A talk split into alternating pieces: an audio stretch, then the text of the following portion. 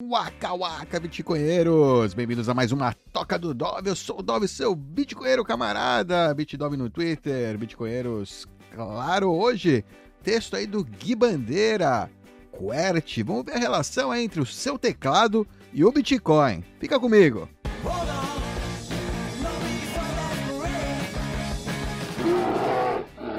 Oh yeah! Mais um texto aí do Substack do Guilherme Bandeira, guilhermebandeira.substack.com. Pode fazer subscribe lá, isso aí, direto para receber os textos assim que eles forem atualizados lá no Substack dele. Se não, você pode esperar. Eu provavelmente, se o texto é bom, e geralmente os textos do Gui são bons, ele vai estar aqui no Bitcoinheiros aí com a minha leitura. É isso aí. QWERTY, K-W, né? Q-W-E-R-T-Y, é, no seu teclado. Dá uma olhada no seu teclado, você vai ver essa combinação de teclas aí. Qual é a relação, né, do Bitcoin, a internet e o seu teclado? Guilherme Bandeira, dia 20 de abril. A adoção do Bitcoin pelo mundo está sendo rápida ou lenta?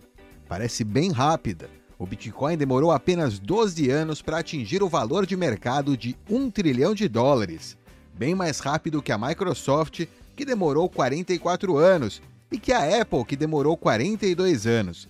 Mas essa comparação não faz muito sentido, pois trata o Bitcoin como se fosse uma empresa e avalia cada Bitcoin como se fosse uma ação dessa empresa. Bitcoin não é uma empresa, nem Bitcoins são ações. Bitcoin é um protocolo open source que mantém de forma descentralizada um sistema e um bem monetário completamente novos. No início, bitcoins sequer tinham preço. Ou eles eram minerados ou eram distribuídos por meio de faucets aí, né? Torneiras de Bitcoin na internet, crescendo organicamente. O Bitcoin não seguiu nenhum plano de negócios. A sua monetização não foi imediata nem foi coordenada por algum comitê de investidores ou gestores. Ela se fez pelo uso de seus usuários e desenvolvedores e ocorreu ao mesmo tempo em que as moedas governamentais se degradavam. Por isso, uma comparação com essa Bitcoin e grande empresa de tecnologia pode nos enganar.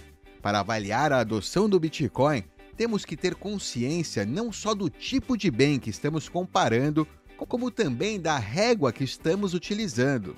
Com a inflação da base monetária, o aumento do preço nominal é mais uma função da desvalorização das moedas governamentais e não precisamente do valor de um determinado bem. O dinheiro fácil e abundante busca algum lugar para ficar e não perder o valor, e nos últimos anos ele tem escolhido as grandes empresas de tecnologia para esse fim. O Google, por exemplo, demorou só, entre aspas, aí 21 anos para valer um trilhão de dólares. Mas isso ocorreu porque ela é muito mais jovem que a Apple e a Microsoft e pegou um período recente em que o dólar passou a se degradar mais rapidamente por causa de uma política monetária expansionista dos bancos centrais.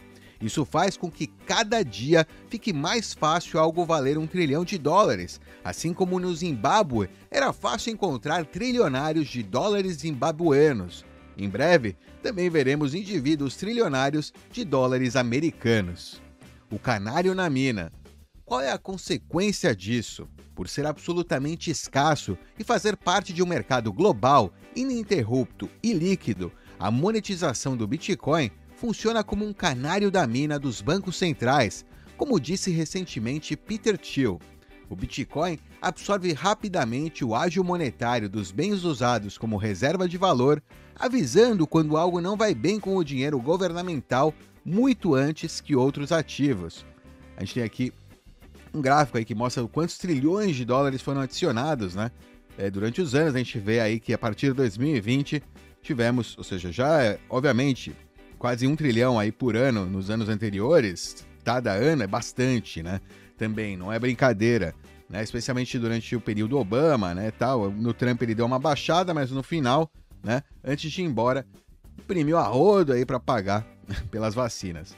Vamos lá, expansão, então essa expansão da base monetária, né, nada é grátis, né? Não tem almoço grátis. Quando o governo te promete maravilhas e você assina qualquer eh, né, termo aí, não, sim, é uma emergência, precisamos agora, a sociedade, ele vai imprimir dinheiro e você vai pagar aí no longo prazo com inflação, né? Vai pagar perdendo aí poder de compra do, com o seu dinheirinho aí suado que você está guardando debaixo do colchão, né? Então pare de pedir ao seu governo que faça coisas por você.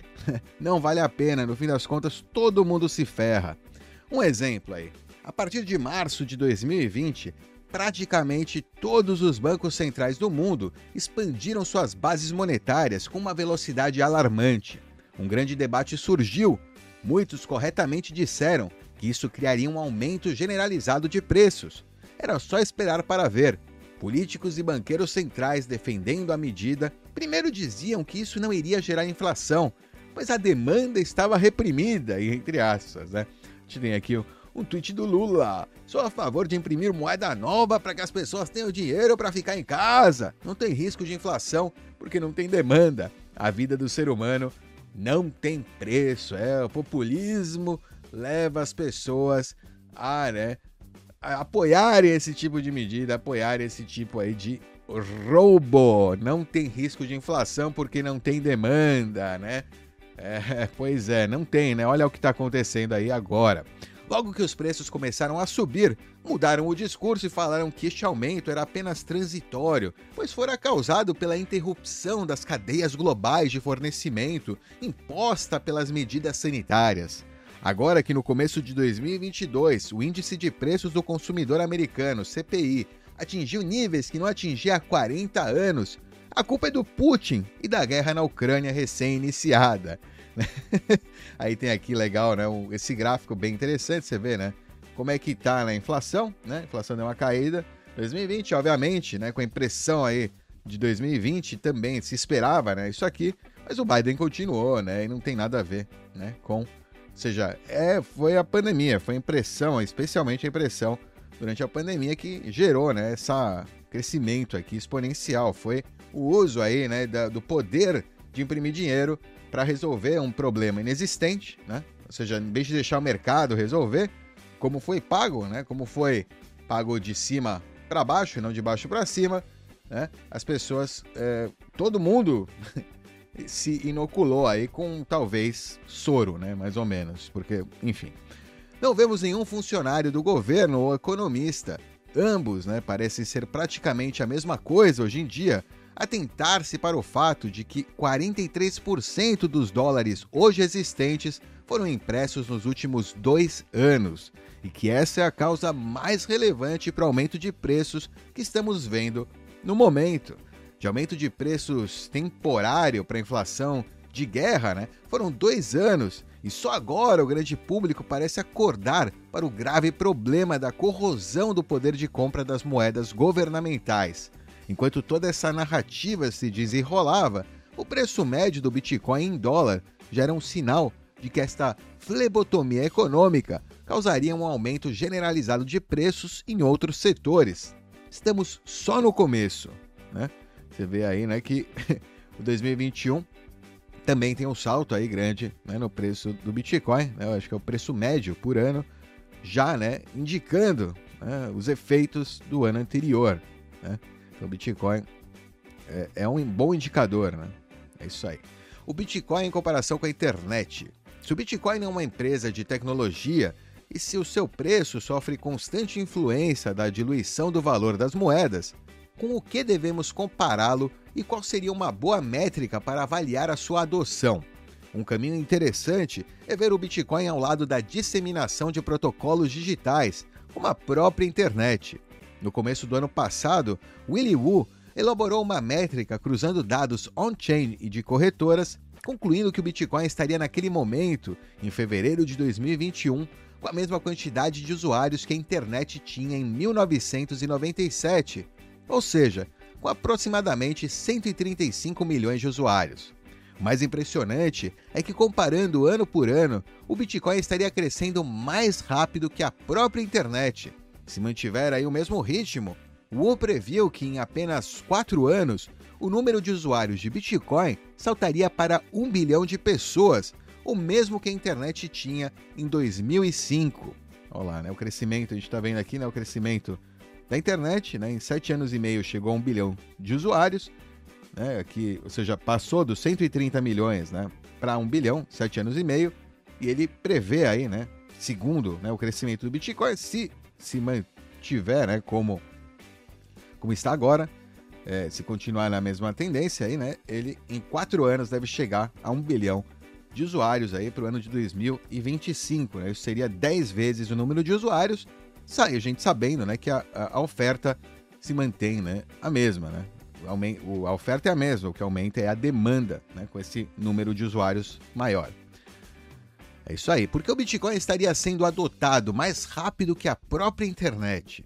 Uma hipótese é que ele está pegando carona nos caminhos já abertos e na infraestrutura de outras redes, por estar acessível pela internet, é muito mais fácil alguém comprar alguns satoshis, ainda mais com a popularização e proliferação de mercados descentralizados e exchanges.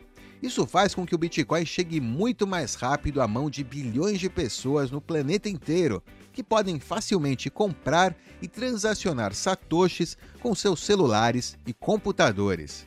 Outra hipótese para a adoção do Bitcoin ser mais rápida é que há um grande custo ao não adotá-lo ou adotá-lo mais tarde. Os incentivos em torno do dinheiro digital parecem mais fortes e imediatos do que os incentivos para conectar-se à internet.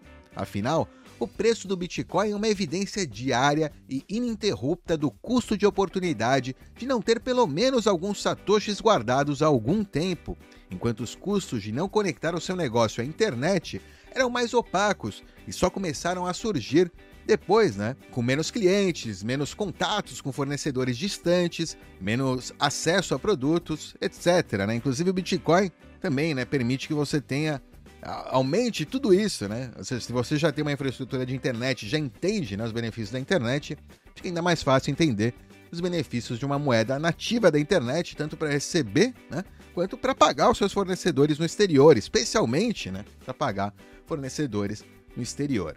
Um progresso constante?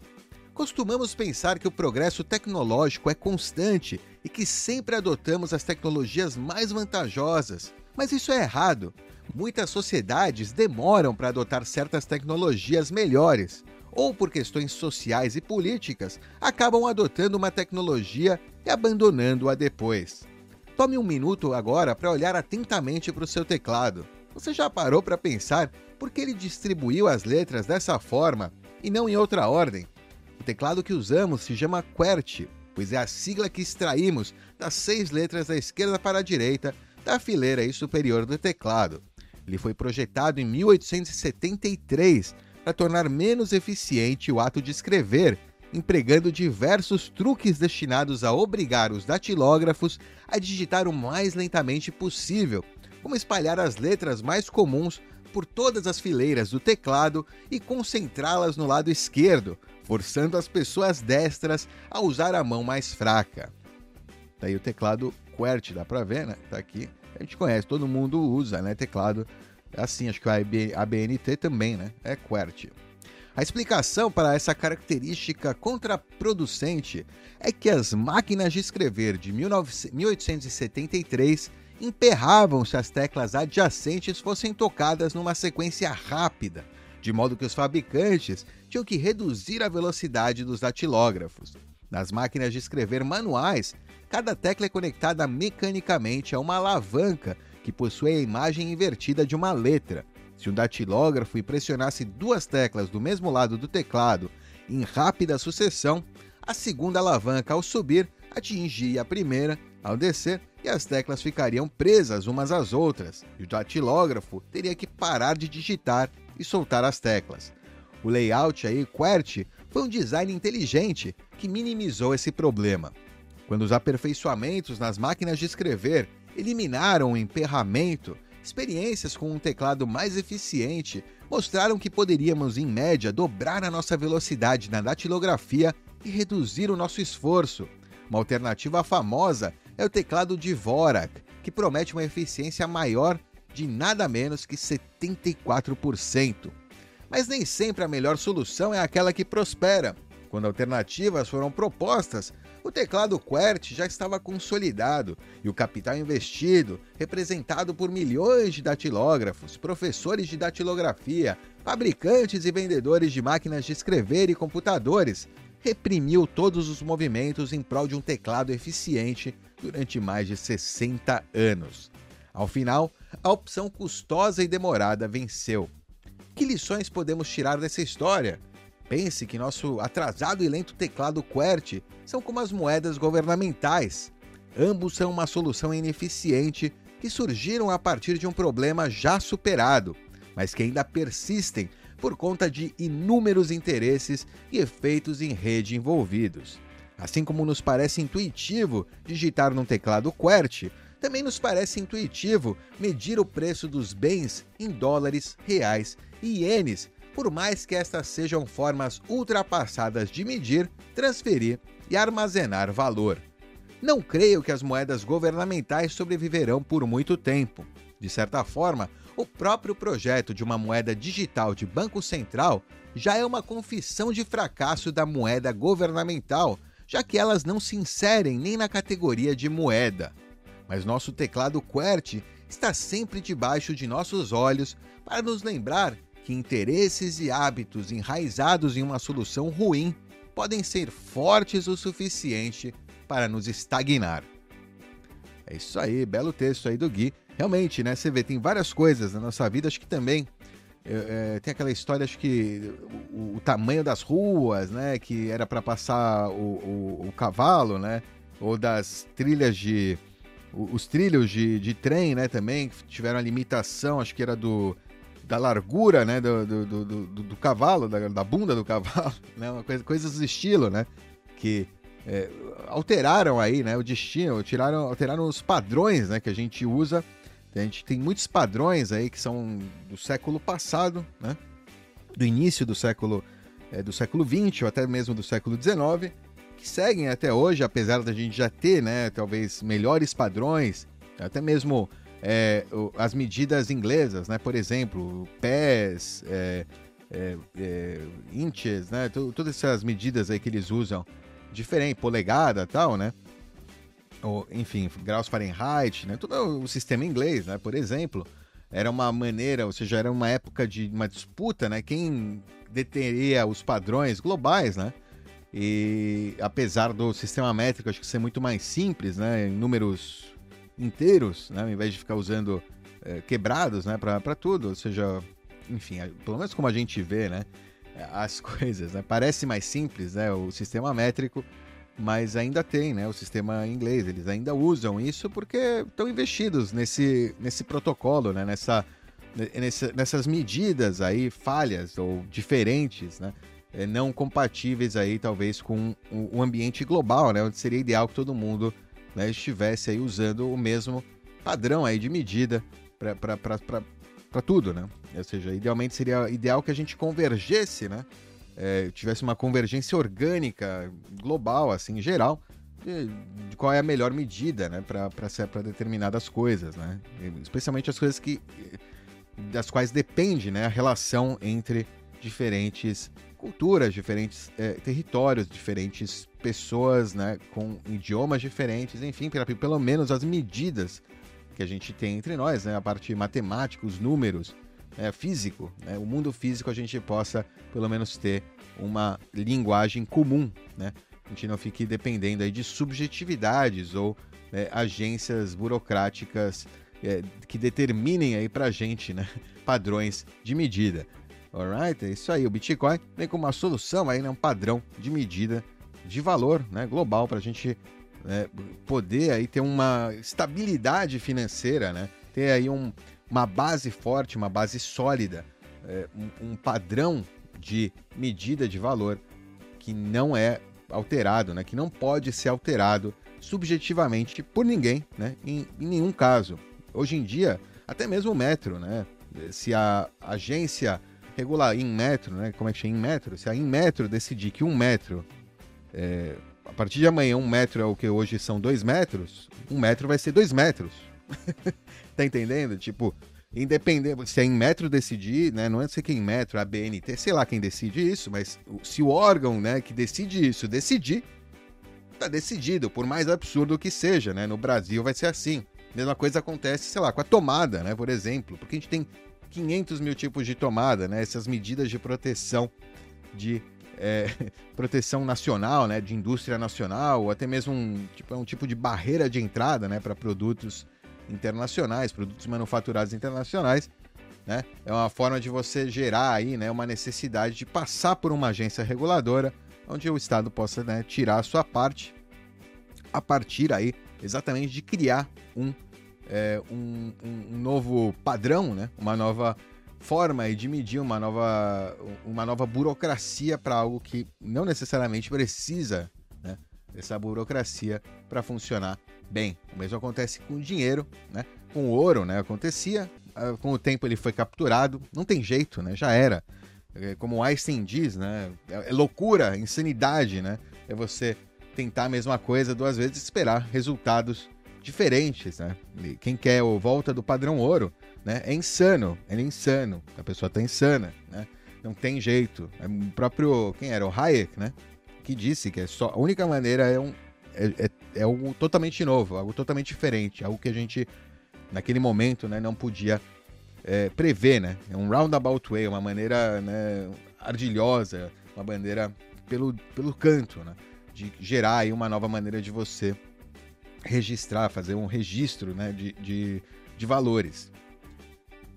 Esse registro aí é o Bitcoin. Né? O Bitcoin surge para isso aí, né? Surge como alternativa aí para a moeda fiduciária, para o keynesianismo, para esse século de keynesianismo aí que a gente está vivendo, né? estimulado aí por guerras, grandes guerras mundiais, né? que trouxeram muita destruição aí para o planeta, então que trazem até hoje, que talvez a gente esteja vivendo agora o início aí de, uma, de um novo período aí de destruição. É, por, dessa vez, né, 100% na conta das moedas fiduciárias. É isso aí, bitcoinheiros. Espero que vocês se protejam, se cuidem. Nos vemos na próxima. Tchau.